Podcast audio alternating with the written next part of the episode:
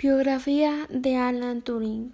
Fue un ser humano con una mente extraordinaria, considerado como uno de los fundadores de la ciencia de computación.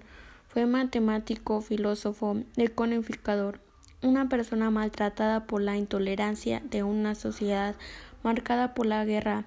Cuando la informática estaba aún en sus manos, soñaba con las poderosas computadoras capaces de retar al ser humano en aquello en lo que más le enorgullece su inteligencia.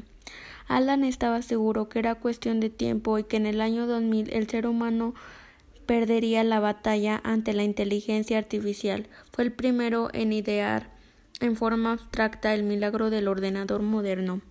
Al terminar la guerra, nació la primera generación de ordenadores y Alan Turing tuvo un papel determinante en aquella gestación.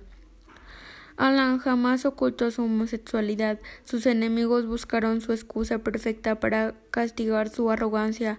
El castigo que le dieron fue muy duro. La homosexualidad en Gran Bretaña era clasificado como el delito como delito y Alan Turing tuvo que responder a la ley. En 1952 un tribunal lo juzgó por comportamiento antinatural y le pasó una condena. Además lo obligaron a tomarse hormonas femeninas y a trastornar su estado físico y sobre todo mental. Incapaz ya de soportarse a él mismo, eligió una noche de junio para morder una manzana llena de pragnuro.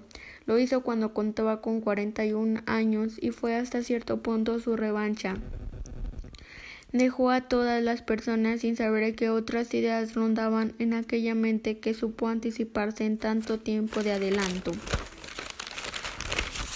Biografía de Emmy Noether, matemática y física de origen judío.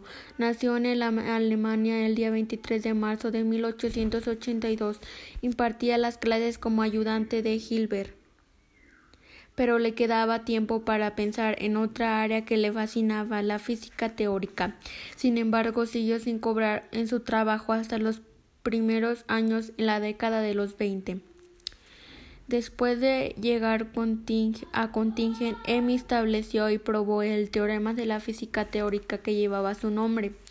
Emmy Noether demostró que la simetría de un sistema juega un papel primordial en las conversaciones de las magnitudes físicas. Lo que el teorema de Noether nos dice es que a cada simetría le corresponde una ley de conservación nos brindó contribuciones importantísimas en matemáticas, principalmente en el campo de la álgebra abstracta y nuevos conceptos en topología algebraica. Formó también una gran impresionante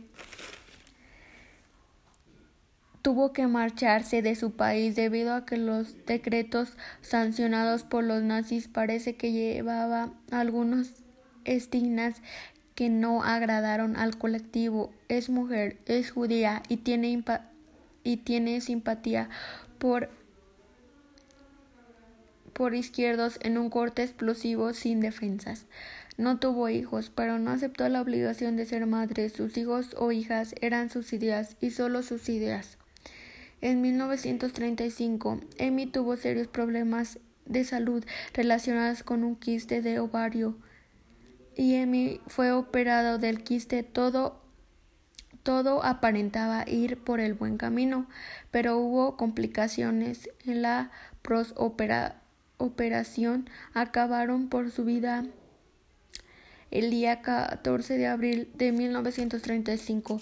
Tan solo tenía 35 años. Mi conclusión sobre estas dos biografías es que tanto como Alan Turing y Emmy Noether fueron personas muy importantes y beneficiaron a toda la sociedad con sus ideas impresionantes.